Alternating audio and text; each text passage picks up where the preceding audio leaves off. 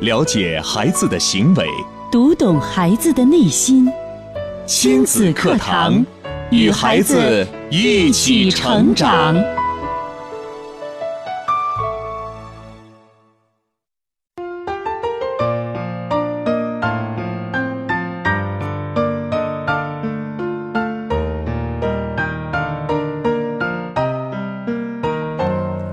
听亲子课堂，做智慧父母。您正在关注的是河南省首档以心理学为基础的亲子教育节目《亲子课堂》，我是主持人郑华。亲子课堂今日关注如何科学就医，主讲嘉宾郑州市卫生健康大讲堂专家讲师团讲师姜建慧老师。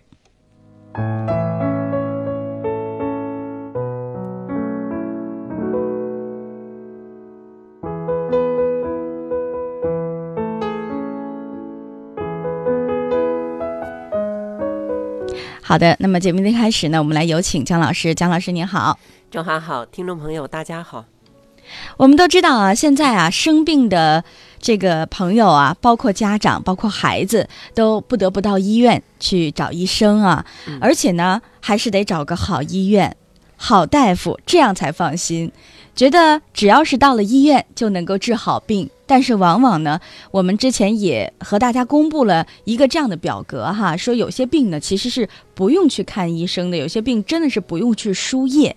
那么究竟在这个过程当中，我们应该如何去？辨别，那么到了医院之后，我们又应该如何科学的就医呢？那这样，接下来的时间呢，我们就邀请姜老师呢，在节目当中和我们大家呢做一个分享和讨论，也欢迎更多的朋友可以加入到我们今天的这个话题当中来哈。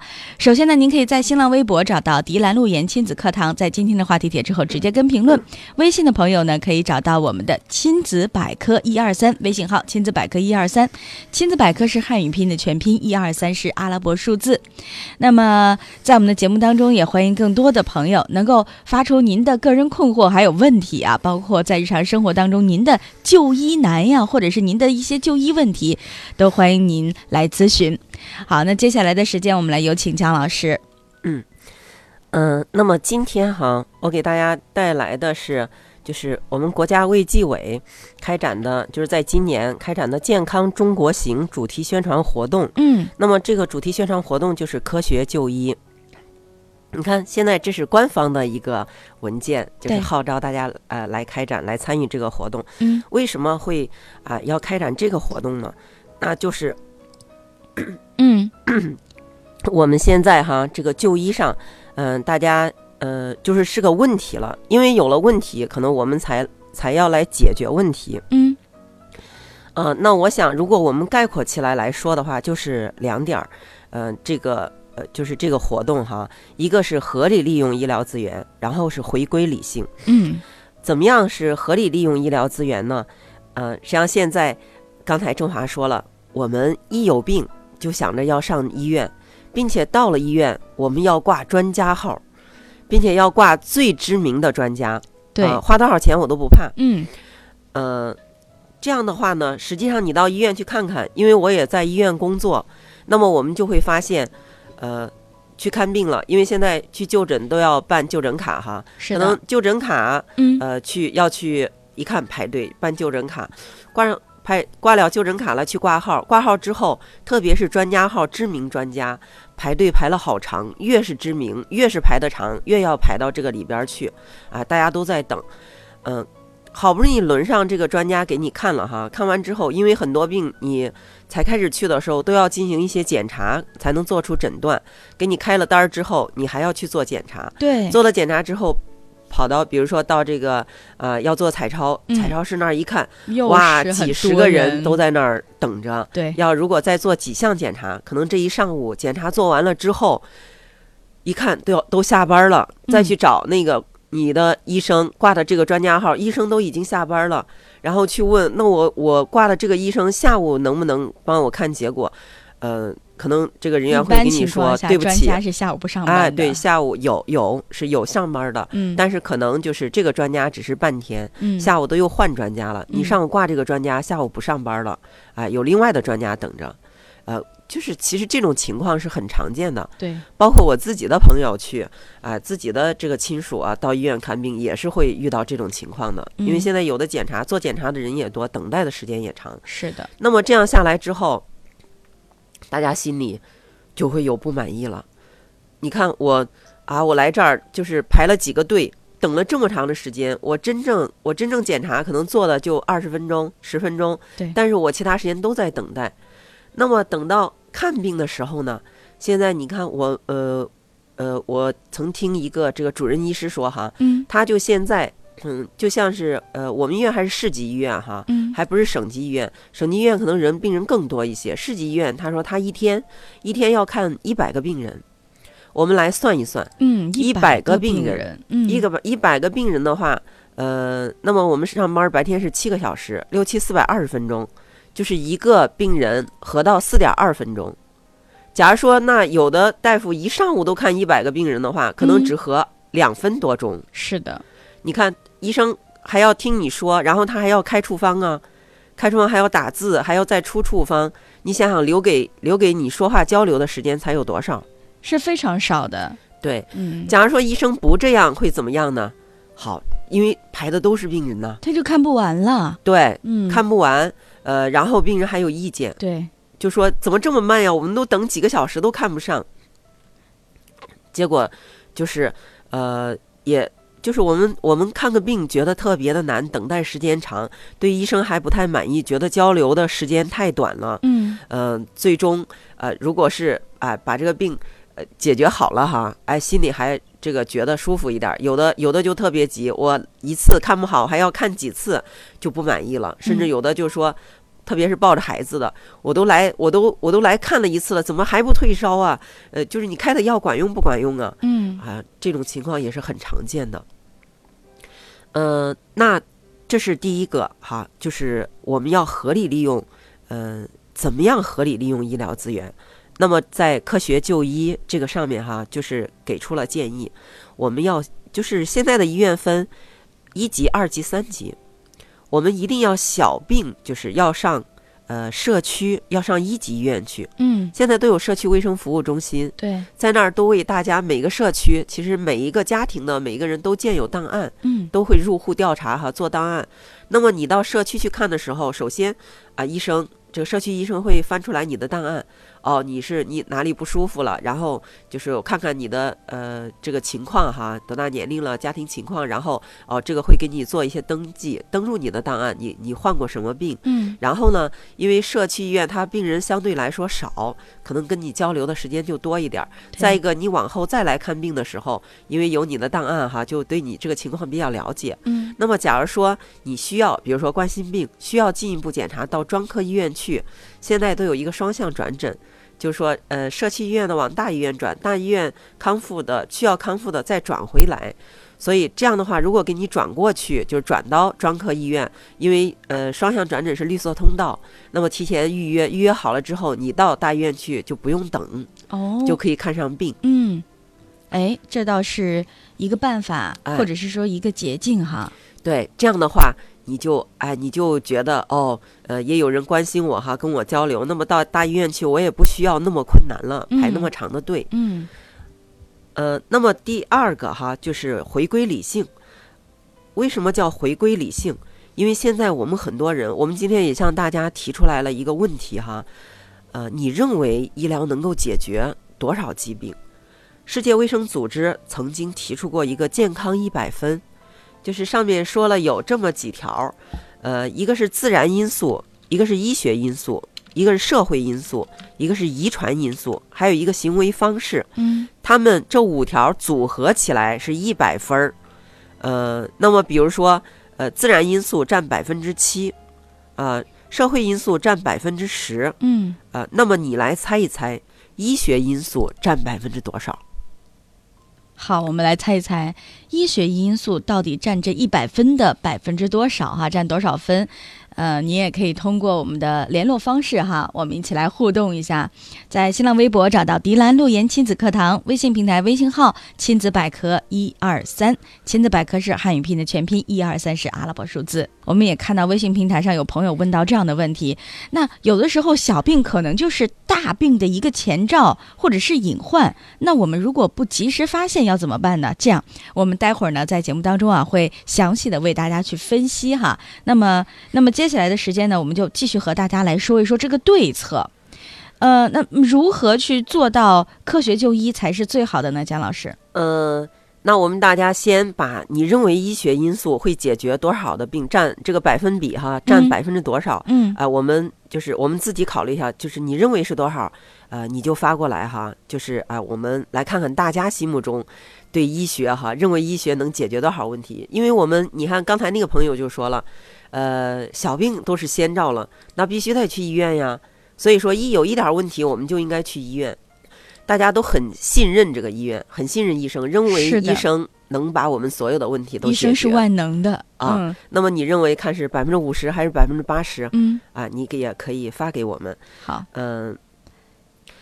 那么其实呃，为了这期节目，我是做了很多的呃功课哈啊，查找了很多资料。嗯。呃，我就把这个呃这一段这一段时间，我就看了很多了呃医学的这个呃书籍。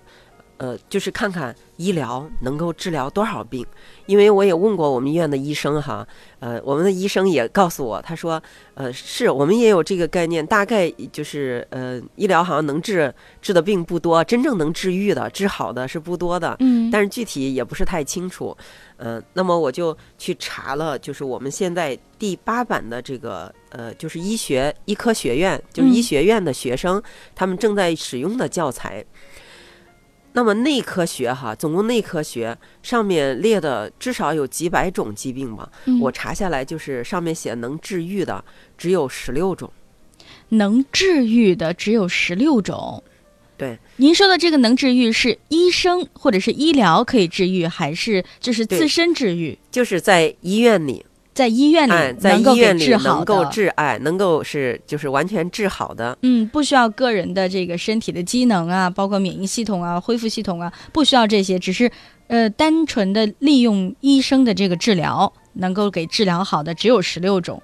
那么这郑华说这个又是一个概念了哈。实际上，所有的疾病都需要我们的免疫系统。如果一个人免疫力是零的话，嗯，呃，那。呃，就是任何人神都没有回天之术。那我们如何区分这个医疗治疗好，或者是其他的这个途径治疗好？那就是说，医疗可以治，比如说，呃，像感染性疾病用了抗生素，像性病，有一些性病用了抗生素就能治好。哦，呃，但是有很多病，你比如说慢性病，嗯，高血压、糖尿病，嗯，呃，癌症，呃呃，这个呃，精神精神病、精神分裂症，嗯，像这些。就是用药是只能控制症状，是无法根治，没办法根治。哎，对，呃，那么就是这个概念，我们能完全治愈的。我们刚才问大家，医学因素能解决的也是，就是医学因素能够治疗好的病、治愈的病有多少？啊，医学因素可以治愈的病有多少？嗯，我们不妨呃列举一下吧，就是目前我们身边比较常见的。嗯，或者郑华，你来猜一猜，我来猜一猜啊。嗯，我真的是在这方面非常业余啊，所以猜错了，请大家不要笑话。因为首先，我觉得发烧，它是可以用物理这个降温来处理，这个应该算是可以用医疗的方法去去去完成的。还有像嗯，就是抗菌，就有炎症，是不是可以用医疗的手段，就是用输一些消炎药？就可以把这炎症给消灭，在短时间内能够控制病情。嗯，那就是能占到百分之多少？比如说你刚才说这个啊，是对的。呃，发就是细菌性的炎症哈的感染，细菌性的感染用抗生素是可以治愈的。是的。那么像呃这些就是这一类的，能占到百分之多少呢？你看世界卫生组织说了，健康保证健康有一百分儿，嗯，一百分儿自然因素。是百分之七，嗯，社会因素、自然因素是什么？就是我们的温度、湿度，嗯，就这个寒冷，到冬天天冷的时候，我们屋里都有暖气啊。太干的时候，我们用个加湿器，呃，那么天太热的时候，三十多度以后，哎、我们要用空调对，啊，这个就是是自然因素。嗯然后像社会因素，就是社会压力，比如说，呃，我工作压力很大，我要我要找工作找不到工作，呃，我的老板又批评我了，把我开除了，像这些是社会因素这种压力造成的疾病。还有就是遗传，遗传是百分之十五，遗传因素。嗯呃，那么就剩两条了，一个医学因素，一个行为方式，这两条让大家来猜，总共是一百分儿。你看刚才我们说出来这三条，一个七，一个十，一个十五，嗯，三十二了三十二了，啊。呃，那就是还有还有六十八，还有百分之六十八，就是一个是行为方式，一个是医学因素，各占多少？范围又嗯小了。郑你再来大胆的猜一猜，没关系。啊、好，呃，那我就大胆来猜一猜啊，医学，我觉得最多呢占到百分之，如果，呃，如果按刚才六十八的这样的一个数字，我觉得呃能占到十八，哦，能占到十八，行为占五十，五十，行为还是占多数。对，我是这样认为的，嗯，嗯好。对吗？呃，那么我们就来揭晓答案。嗯，呃、好，就是世界卫生组织给出的哈，呃，行为方式占百分之六十，六十，其实医疗只是占百分之八。哦，也很吃惊吧？确实是百分之六十的比例啊。看来我们日常的这个行为方式才是真正能够让我们身体健康的这个最好的一个办法。对，嗯。呃，所以要想健康，你看行为方式正确了，至少你及格了，嗯。六十分对，哎，呃，那么你要是靠医疗啊、我什么我什么出了问题，我就想着去医院，靠医院给我解决，医医疗只占百分之八呀。哎呀，真的希望我们今天的这期节目能够让更多的家长、更多的听众可以听得到，因为现在我们发现身边只要有孩子感冒发烧，只要有孩子是咳嗽啊，或者是上呼吸道感染，家长的第一反应就是带到医院去打针。嗯，那究竟这样有没有用啊？那么待会儿我们在节目当中就和大家进一步的去分析，那么哪些病是可以到医院去吃药、打针解决治疗的？那么哪些又是不需要去的？也欢迎更多的朋友呢，就您生活当中遇到的这种相关的困惑哈、发送给我们。在我们的节目当中，我们都一并和大家共同的来分享和讨论了。首先呢，您可以在新浪微博找到“迪兰路言亲子课堂”，在今天的话题帖之后直接跟评论。微信平台的朋友找到我们的亲子百科一二三，亲子百科是汉语拼音全拼，一二三是阿拉伯数字，找到之后加关注，互动留言。了解孩子的行为，读懂孩子的内心。亲子课堂，与孩子一起成长。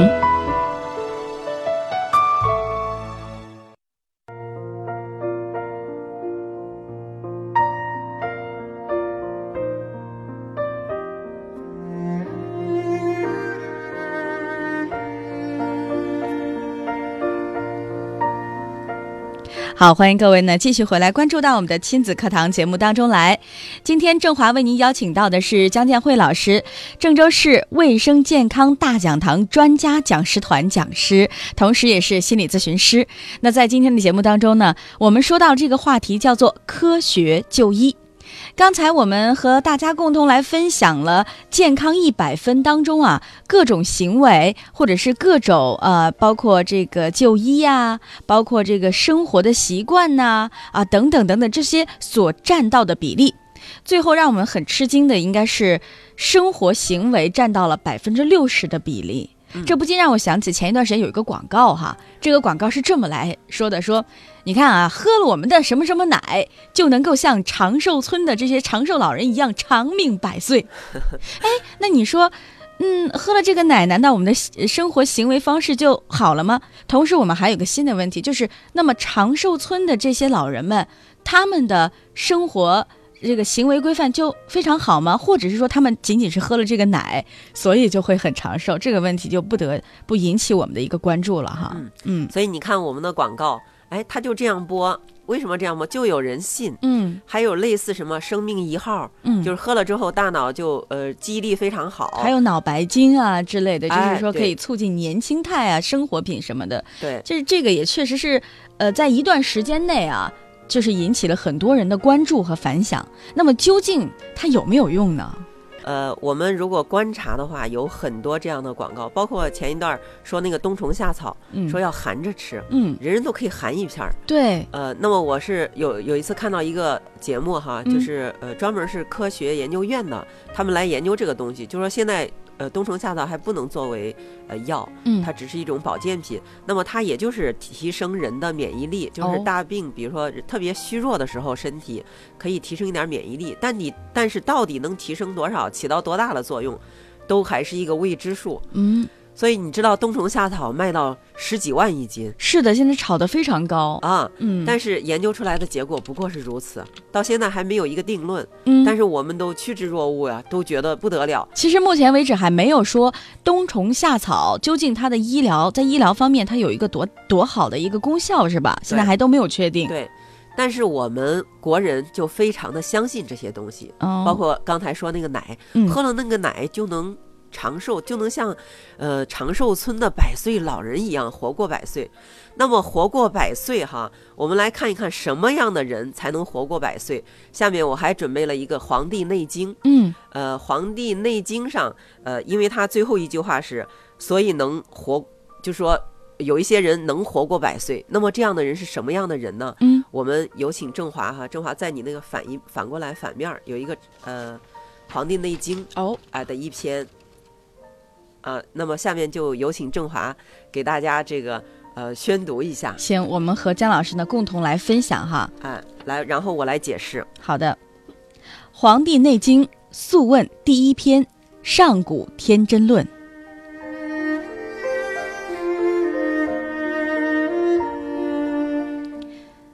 夫上古圣人之教下也，皆谓之虚邪贼风，避之有时。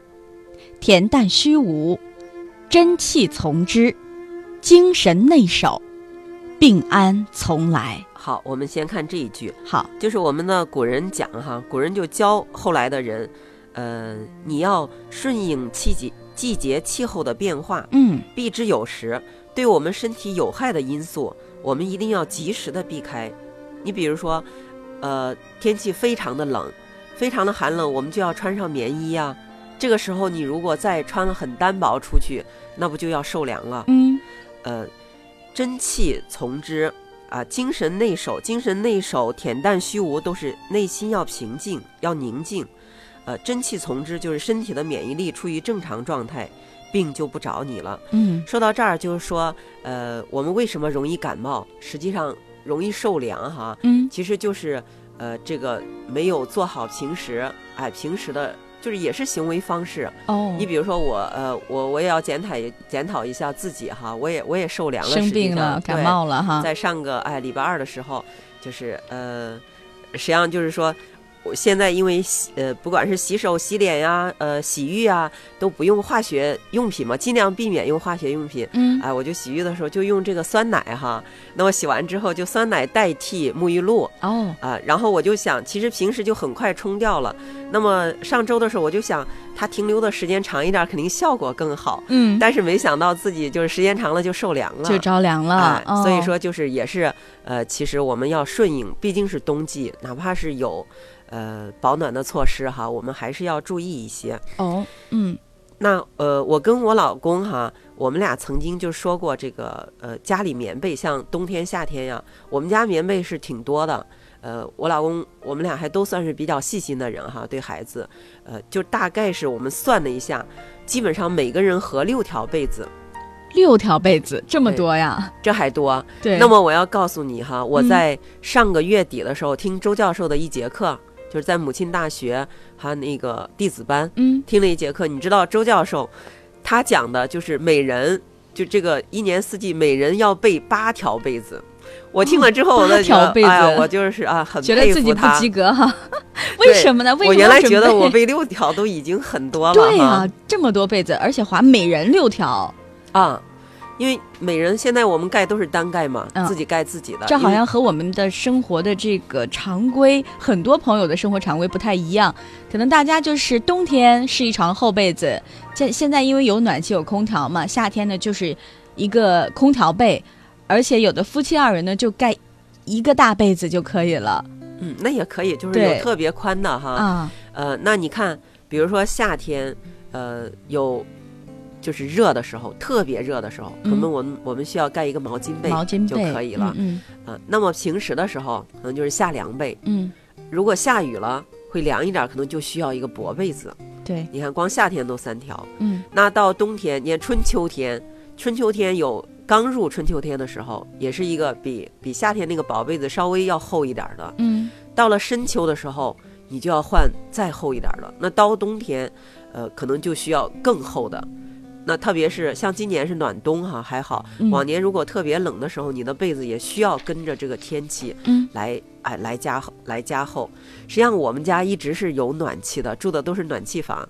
呃，那么我们家还备了就是六条被子哈。周教授肯定也是啊，他们家住的也是冬天有暖气，夏天有空调啊。你看他们家都一个人备八条被子。嗯就是我们就是特别注意，实际上特别注意这个温度的变化，温度哎稍微我们稍微一变，我们就要随之而变化。那前一段我还听我一个同事，我们都是同龄的人哈，他还告诉我，他说呃他买了一个鹅绒被哈，嗯这个一千二百克的鹅绒被两千多块钱。这是非常好的哈，现在是非常流行的鹅绒被，又轻又薄又保暖又舒服。后来过了一段，他就说，呃，就老咳嗽。我说怎么了哈？他说，哎呀，这段买了个鹅绒被，这个呃肩周炎也犯了，还老咳嗽。哎，我说跟鹅绒被有什么关系？他说因为我买了之后，我就特别兴奋哈，特别高兴，我想享受一下。结果咱们单位那个暖气太热了，嗯，我就老是晚上不知道就把它蹬开了，肩膀就露出来了。对，我又不舍得不盖这么好的被子，就嗯想还想盖。哎，这段时间就是肩膀也疼开了，然后也也就是老咳嗽。还是有点着凉了。哎，后来就换掉了。我说你嗯换了吧，换了之后就好了。看来这盖被子还是有学问的哎，啊。我们等于是举了一个这么小例子，嗯你看嗯说避之有时是吧？对，啊，避对有之有时。哎有害的因素我们要避开，我们一定要顺应这个季节气候的变化。嗯像冬天的话，有了暖气，就是屋里非常的干，你就要注意加湿啊，屋里一定要放上加湿器。特别是有孩子的哈，孩子的呼吸道疾病基本上都跟这个湿度太低有关系哦啊。正常的湿度是四十到六十，我们可以买一个温湿度计，嗯就湿度计上面有显示嗯啊，一定要在四十之上，那么你的呼吸道就会非常舒服，就不容易呃那么干燥啊，空气中都是这个病菌啊，就非常哦容易上呼吸道感染。嗯嗯嗯。蝴蝶飞飞说：“儿子两岁半了，两岁前呢，大部分都是在吃鱼肝油，化验单大都缺钙，在医生开处方的时候吃了一段就好了些。可是过了段时间呢，又缺钙了，于是又补。前段时间是 X 型腿，医生说不容易复。”我不容易恢复了，不知道该怎么办。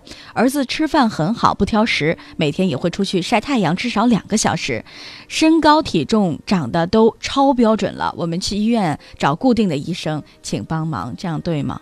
哦，呃，那是个 X 型腿是吧？对，就是如果是因为呃是这样的话，就是缺钙非常非常严重，一般一般现在没有那么严重的缺钙。嗯就是营养不良的状态。如果你按你说的，你的孩子一一直吃饭都很好，营养很好的话，其实就是缺钙也是一个轻度的，完全没问题的。嗯所以这个呃，你说的这个腿腿的这个腿不直哈，是不是有其他原因啊？你再你再找一找。如果孩子一个孩子吃饭很好的话，体重啊、身高啊都在正常范围之内，嗯是哎是问题不大的。如果缺钙，孩子的主要是要你要喝牛奶、晒太阳，这个哎这个母亲也知道。好的，以上就是今天亲子课堂的全部内容了，感谢您的收听。